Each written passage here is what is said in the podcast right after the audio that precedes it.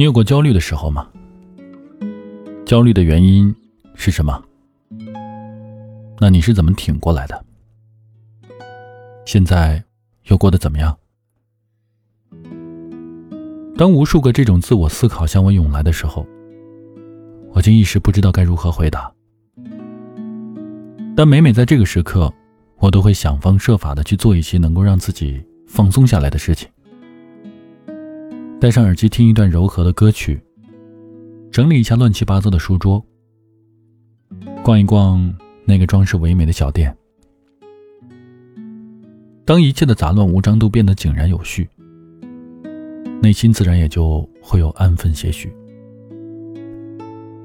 有的时候静下心来，不是逃避，不是无所作为，而是你真的要时常听一听自己的内心，你真正想要的。是什么？这永远都比那些毫无作用的焦虑更加重要。前几天我突发奇想，在网上征集了大家最焦虑的时刻。一个晚上的时间，我收到了很多的回复。在这其中，有一个人向我讲述了他的故事。他说，他是做餐饮生意的，虽然前些年赚了些钱，但由于疫情和市场食材等原因。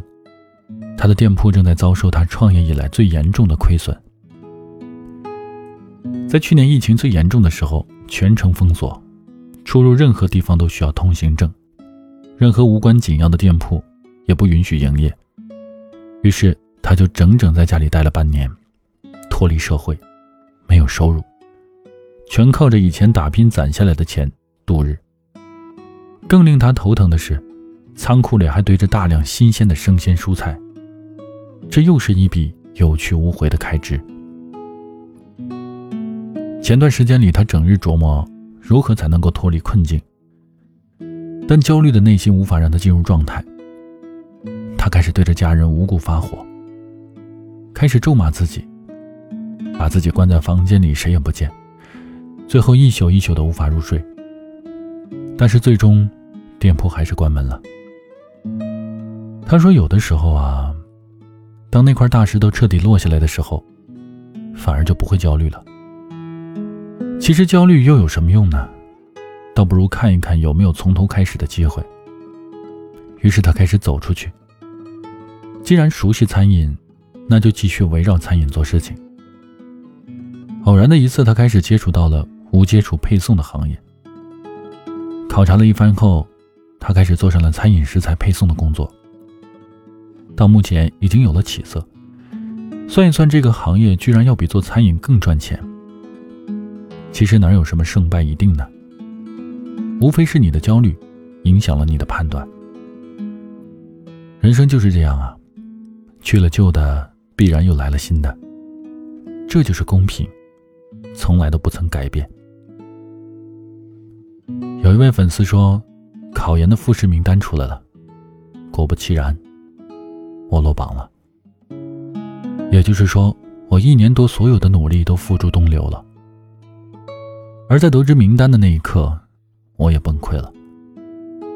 想起自己为了这一张成绩单，不知做了多少的题，也不知熬了多少的夜，可是最后却没有得到自己想要的结果。那天晚上，我把我最好的朋友叫了出来，陪我喝酒。在酒精的作用下。我再也忍不住的向他哭诉道：“为什么努力却没有结果呢？”他听我说完后，并没有安慰我。为什么努力就一定会是这样的？反倒说我的落选其实也在情理之中。于是我问他原因，他说：“不是因为我不努力，而是因为我太焦虑了。”回想那段时间。我似乎常常因为考研而焦头烂额，会因为有时候实习太忙没时间看书而焦虑，心里面一直念叨着自己的复习进度，导致根本没有心思认真的去复习。不仅在实习当中没有学到什么，在复习的时候也因为太过急躁，很难静下心来学习。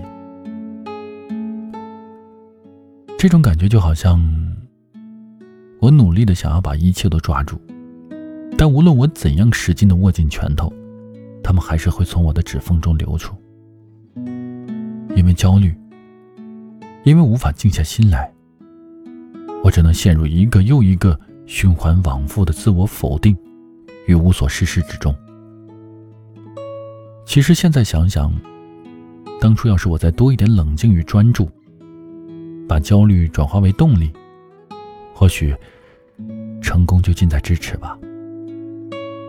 就像我们在沙漠中漫步，无意陷入流沙，我们的本能是害怕，是不停的挣扎。可是这样只会让我们的身体越陷越深，下沉的速度也越来越快。你也只会变得越来越无力，到最后被沙漠给吞噬。不要幻想这个世界总会一帆风顺的。有人即使月入过万，依然买不起房；有人年薪百万，却也负债累累；有人觉得躺平便是人生赢家，可是吃了这顿还是没有下顿，于是最后又做起了社畜。焦虑只是一种必不可少的应激反应，怕的不是焦虑，而是你一边焦虑，一边虚度着年华。就像那句话所说，其实人百分之九十九点九九的焦虑，都来自于虚度时间和没有好好做事，一味的空想，一味的拖延却不行动，往往是我们焦虑的根源。太多的纠结与踌躇不前。也只会让我们停滞在原地。渐渐的，我们被焦虑吞噬，成为了情绪的奴隶，做任何事都没有动力与方向。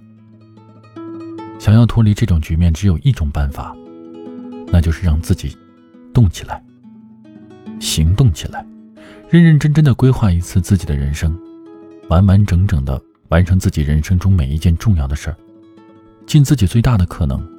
让自己的一点一滴都充满着价值。那么，就从今天开始吧。静下心来，打败焦虑，真正的做回自己，开启属于自己的人生。我是一九六，我们下期见。